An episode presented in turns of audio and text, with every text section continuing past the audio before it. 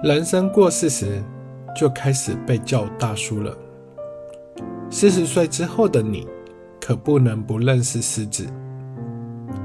每次大叔不失智节目里，将与您分享近期的失智症新闻与研究新知，在生活中如何预防及延缓失智。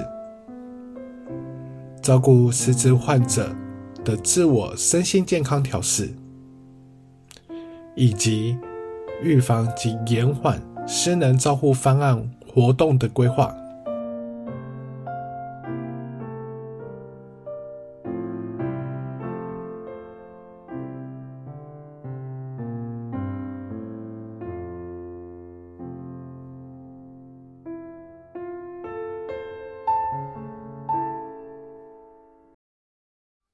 预防失智，远离三高。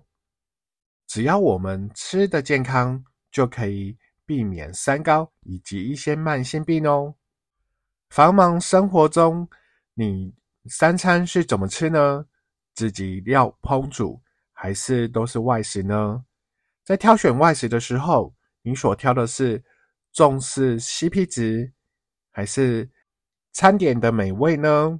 其实均衡饮食才是最重要的，每一个健康养分都有摄取到，这样子我们才能够吃出健康。那许多人就会用我，那我平常要怎么样挑选我的三餐呢？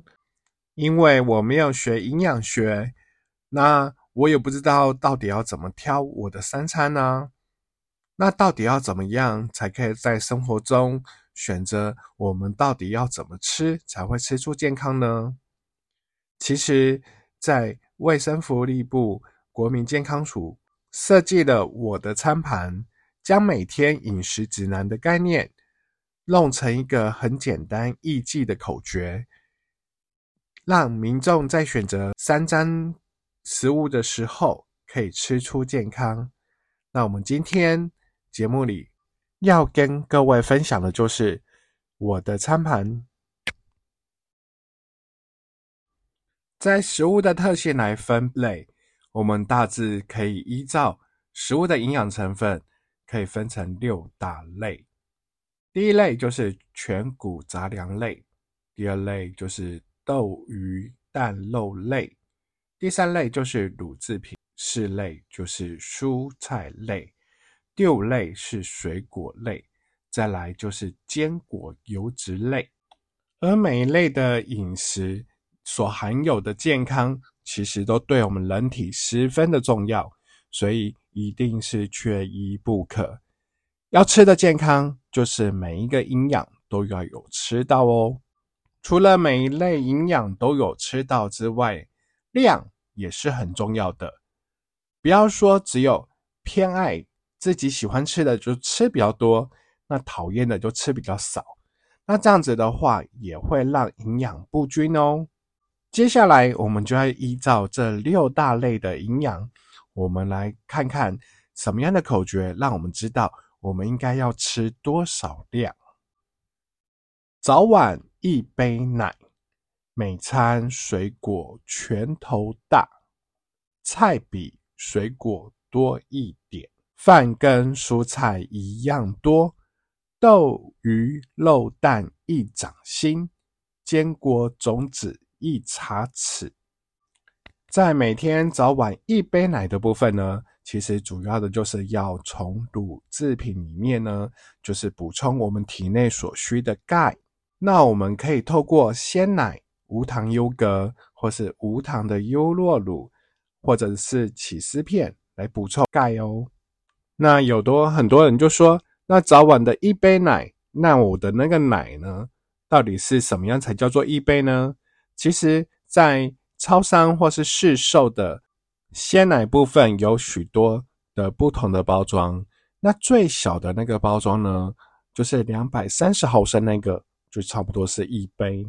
如果我们在家中，我们用的是家庭号，那你就是喝。差不多就是两百三十毫升这样子的量，其实就是够喽。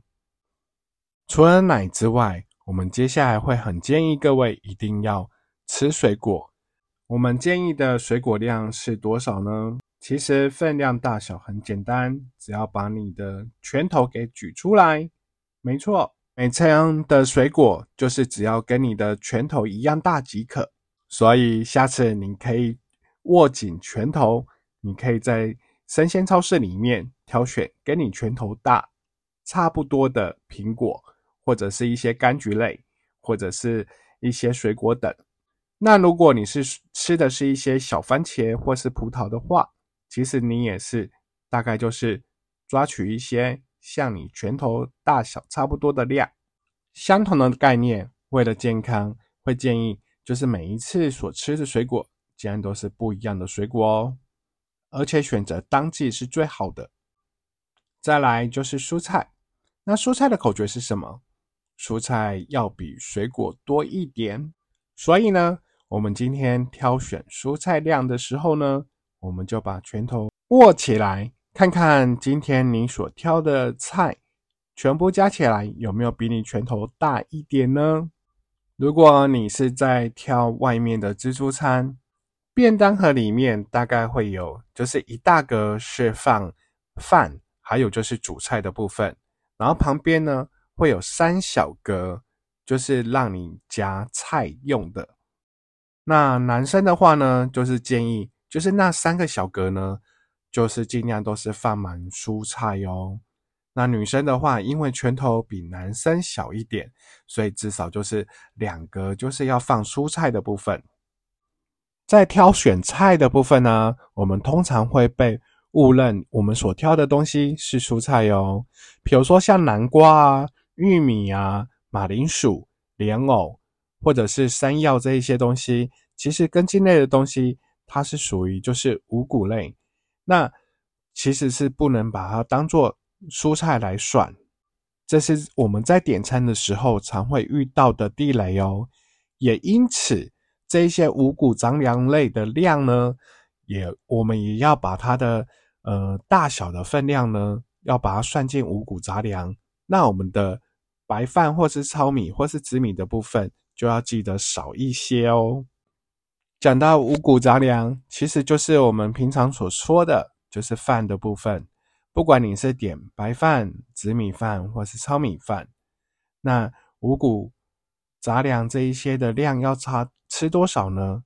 其实你蔬菜是多少，那你的饭就可以跟蔬菜差不多。那所以饭是多少呢？其实就是比我们的拳头再大一点就好。